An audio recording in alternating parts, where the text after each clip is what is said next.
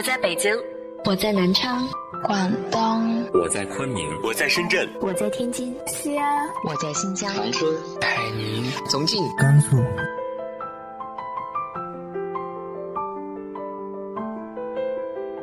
这里是 FM 幺八零八四，昨天的你的现在的未来，我是主播背着吉他的蝙蝠女侠。无论你在哪儿，这里都有我的温暖等你。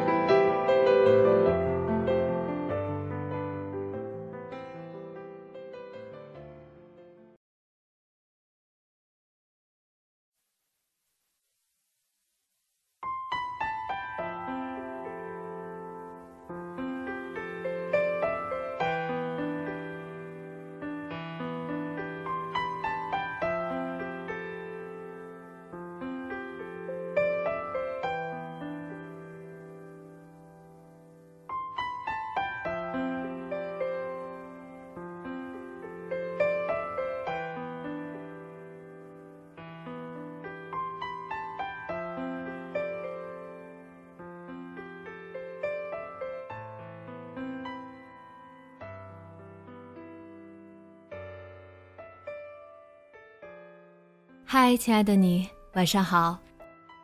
不知道你们是怎么定义幺八零八四的？其实这个电台就像简介里说的，不是故事，是真实的生活。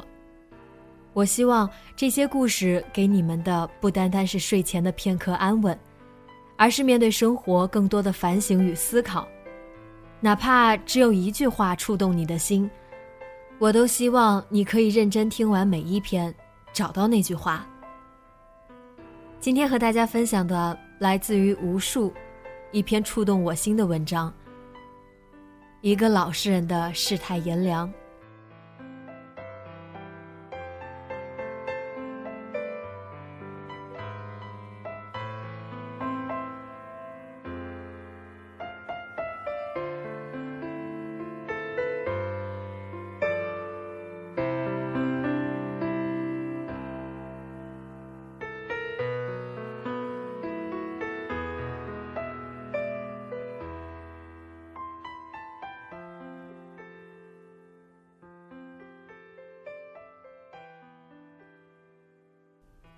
父亲去世三年后，你来到了我家。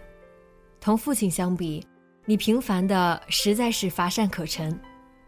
可是，五十岁的母亲需要一个老伴儿，而一个五十岁的老人对另一半的要求也务实本真很多，只要人好就行。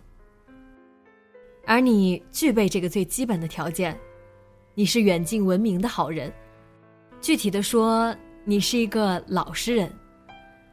和我母亲第一次见面那天，你很难堪，因为你深知自己各方面都没有优势，房子小，工资少，不过是一个普通的退休工人，而且刚刚结婚的儿子一家还需要你的帮衬。说实话，母亲也只是为了给介绍人一个面子，才决定去见你的。而最终让母亲对你产生好感的原因，是你的那手好厨艺。见面后，你说：“老李，我知道你条件好，啥也不缺，所以没什么送你的。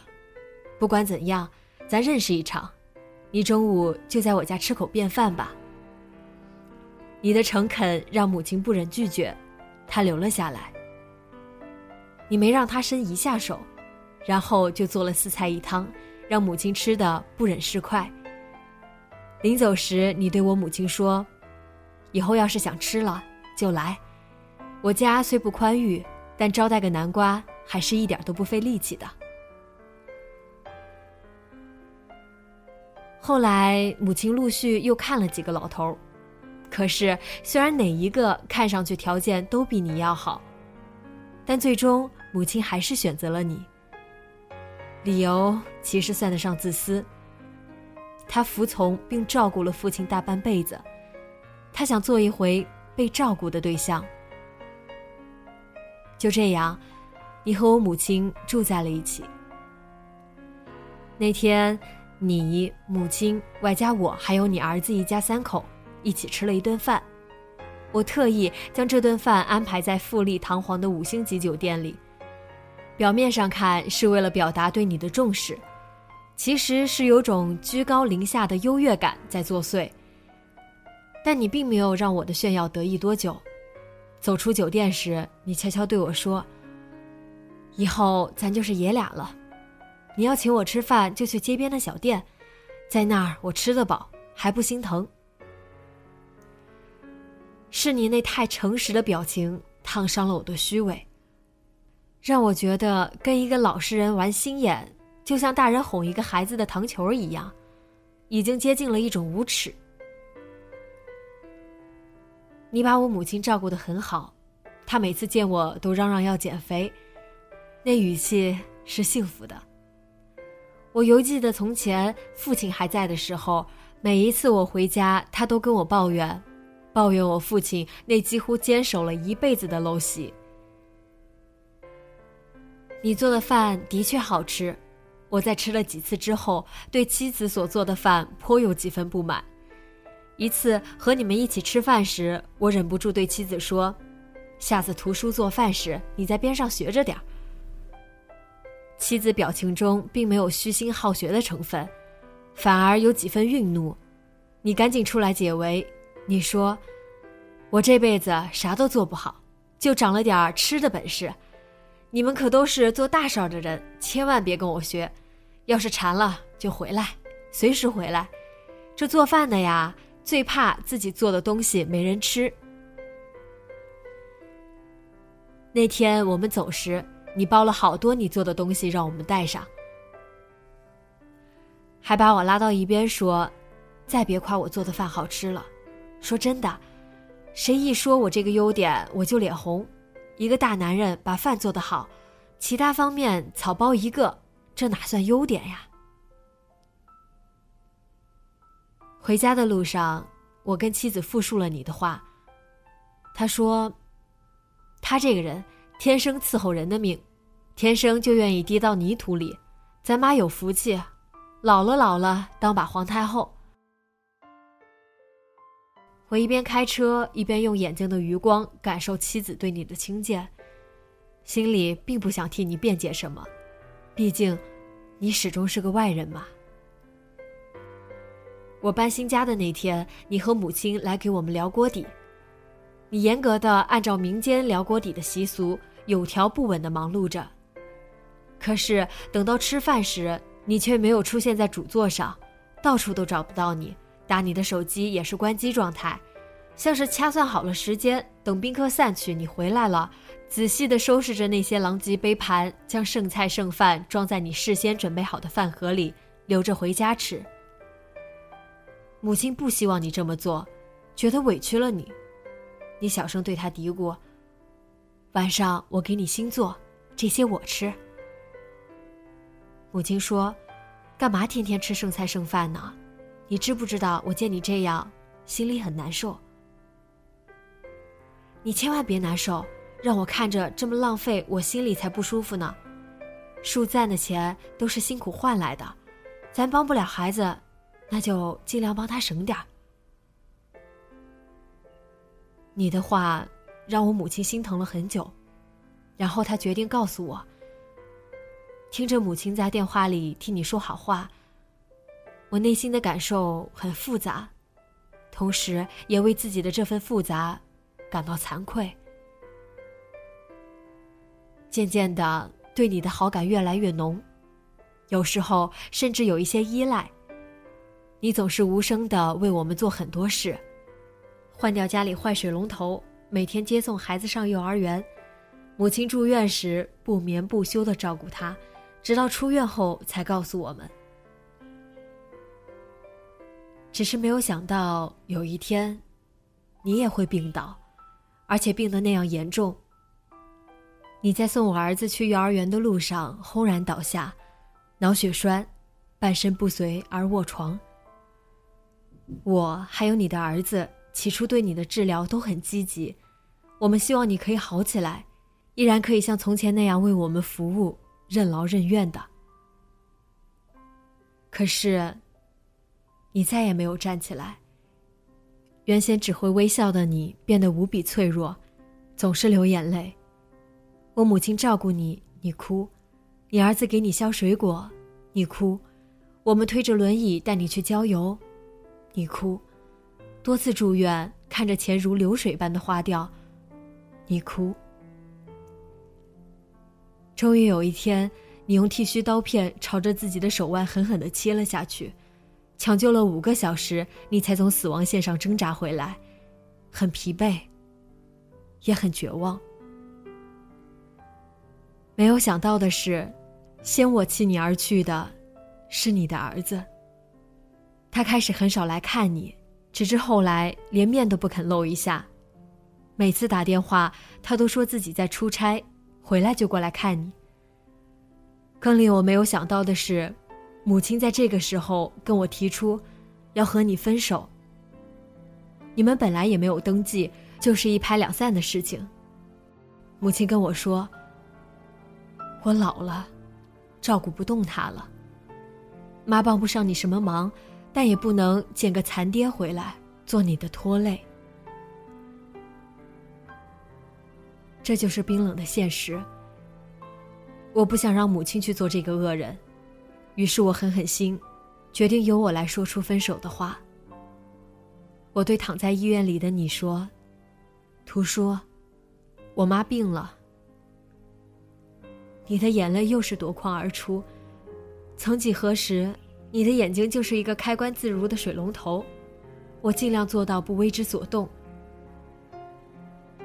你知道，我妈也一把年纪了，这些日子她是怎么对你的，你也看见了。你继续流着眼泪点头。图叔，我们都得上班，我妈身体又不好，你看。能不能这样？出院后你就回你自己的家，我帮你请个保姆，当然钱由我来出，我也会经常去看你。话说到这里时，你不再哭了，你频繁的点头，含含混混的说：“这样最好，这样最好，不用请保姆，不用。”走出病房时。我在医院的院子里还是流了眼泪，说不清是解脱后的轻松，还是心存愧疚的疼痛。我去了家政公司，为你请了一个保姆，预交了一年的费用，然后去了你家，请了工人把你的家重新装修了一下。我在努力的做到仁至义尽，不为你，只为安抚内心的不安。你出院回家的那天，我没有去，而是让单位的司机去接的你。司机回来后对我说：“图书让我跟你说谢谢，就算是亲儿子，也做不到你这一点啊。”这些话，多少安慰了我，我感到了一丝轻松。可这轻松，并没有持续太久。你不在的那个春节，过得有些寂寥。再也没有一个人甘愿站在厨房里变着花样的给我们做吃的。我们坐在五星级的酒店里吃着年夜饭，却再也吃不出浓浓的年味。儿子在回家的路上说：“我想吃爷爷做的饭。”妻子用眼睛示意儿子不要再说话，可是儿子反而闹得更凶。你们为什么不让爷爷回家过年？你们都是混蛋！妻子狠狠的给了儿子一个耳光，可是那耳光却像打在我的脸上，脸生生的疼。儿子的一句话，让我们曾经自以为的所有心安都土崩瓦解了。我从后视镜里看到母亲的眼睛也红红的。可想而知，那是一个多么不愉快的大年三十。我无比怀念去年你还在我们家的那个年。一个家的幸福温馨，总是建立在有一个人默默无闻的付出、甘当配角的基础上。今年配角不在了，我才知道，戏很难看，极为无聊。不知道在这个夜晚。图书，你跟谁一起过？又是否也会想起我们？会不会为我们的无情心生悲凉？新春的钟声敲响后，我还是驱车去了你那儿。你步履蹒跚的给我开了门，见到我，嘴上在笑，眼里却有了泪。走进你冷锅冷灶的家，我的眼泪再也没有止住。我拿起电话打给你的儿子，大骂一通之后，开始给你包饺子。保姆回家过年了，给你的床头预备了足够吃到正月十五的点心。我再次在心里狠狠的骂了几句。热气腾腾的饺子终于让你的家有了一丝暖意。你一口一个的吃着饺子，眼泪噼里啪啦的往下掉。我打开那瓶之前送给你的五粮液。给你和我各倒了一杯。酒水下肚，我说了许多话。图书，你不能怪我，我也不容易，上有老，下有小云云。你一直在点头，依然还是那句：你比我亲儿子都要亲。我在初一的凌晨摇摇晃晃的离开你的家，喝了酒，只好把车停在你家楼下。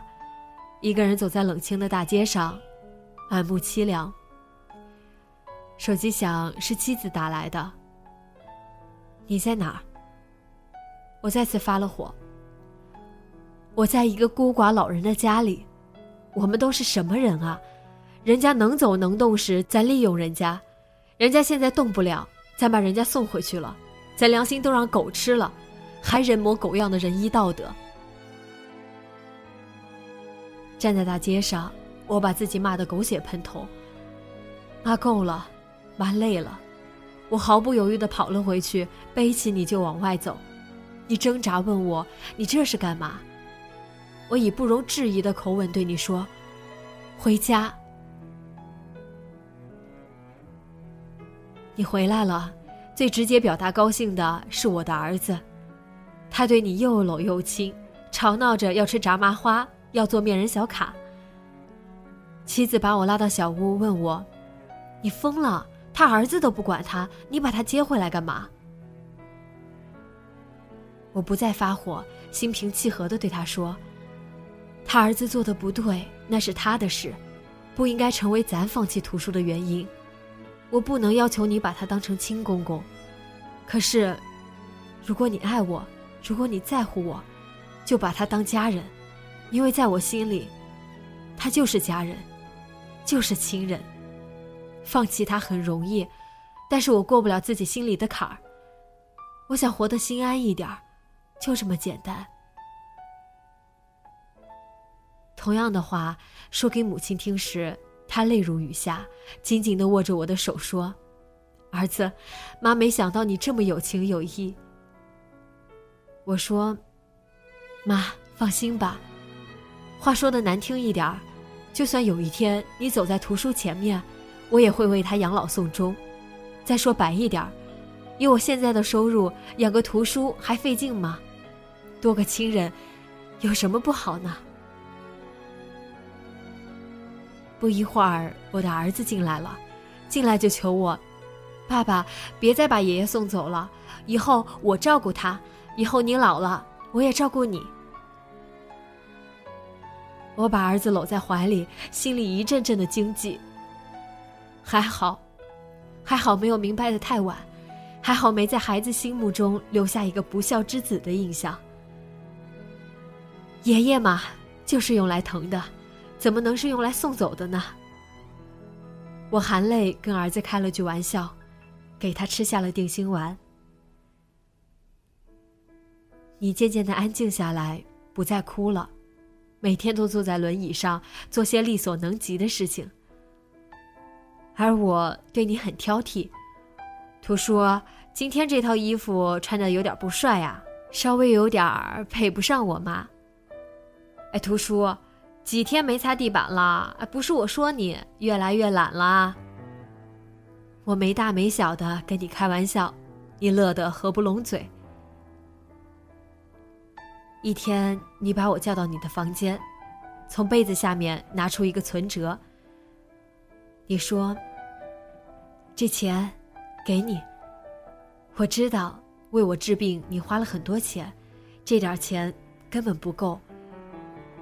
而且给你钱也没有让你管我老的意思，就是图书的一点心意。”我说：“图书你不用说了，我收下。”你如释重负的舒了一口气。拿着这张存折，我找到了你的儿子，把存折的密码告诉了他。我对他说：“这是图书给你的，他知道你过得不容易，我没别的意思，就希望你隔三差五的去看看他，不要等到哪一天他没了，你再想看，到时候你只能在梦里折磨自己。还有，我这次找你也是想告诉你，放心吧。”图书的老，我来养。我没有告诉你那些钱的去向。我知道，接受可能会让你更好过一点。那天，你的儿子带着妻子、孩子来看你，你虽然没有流露出抱怨的意思，可是从你们的言语之间，我还是看到了生疏的痕迹。说实话，我的内心居然充满了一点儿小小的得意。亲生又怎样？人与人之间只有关爱才可以亲近，就像我和你，现在可以开各种玩笑，也可以托付各种心事，这些岂能用得失来衡量？母亲和你正式登记结婚了。这之后每个周末。不管有多大的事情，我们一家三口都会风雨无阻的回家。你和我母亲的家，等待我们的永远是一桌很家常、很可口的饭菜。你居然能做饭了，虽然是在轮椅上，这在别人看来实在是个奇迹。但是我们却对此习以为常，觉得你就应该是这个样子的。生命不息，为儿女操劳不止，你乐在其中，我们也安于享受。只是，你的孙子很心疼你，总是在我狠心的让你自己夹菜，或者让你自己想办法上厕所时，偷偷的为你服务。看着你俩小心的保持着你们之间的默契与秘密，我的心里溢满幸福。家有一老，如有一宝。渐渐的，你又像原来一样，开始做这个家庭的配角，把自己放在努力不被关注的位置上。你觉得那儿安全，那是最适合你的位置。我也不再同你客气，有时甚至会命令你做一些家务，比如在你有些慵懒的时候。我知道。我必须用这种方式尽量延缓你的衰老，延迟你完全失去行动能力的速度。因为有你在，家才在。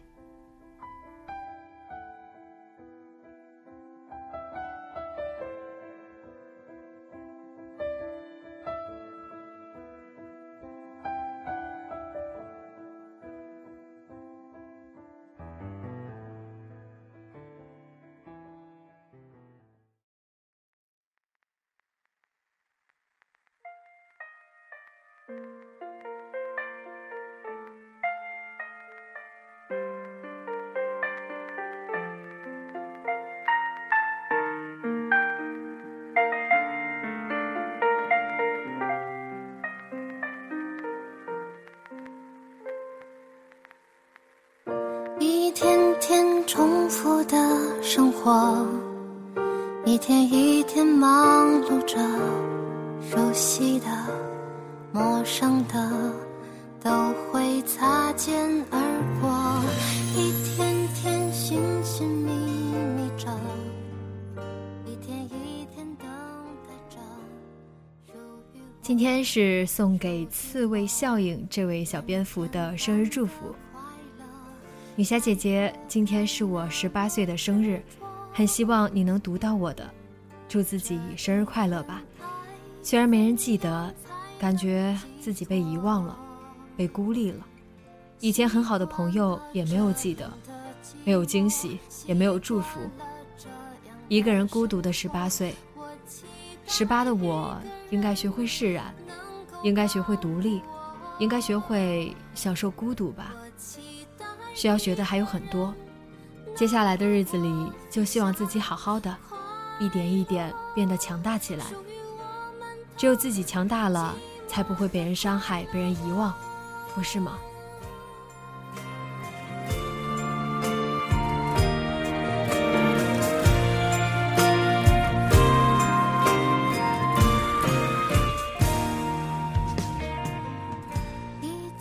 不管孤独与否。都希望你可以努力的生活，用心的感受。我们一起加油，生日快乐，晚安。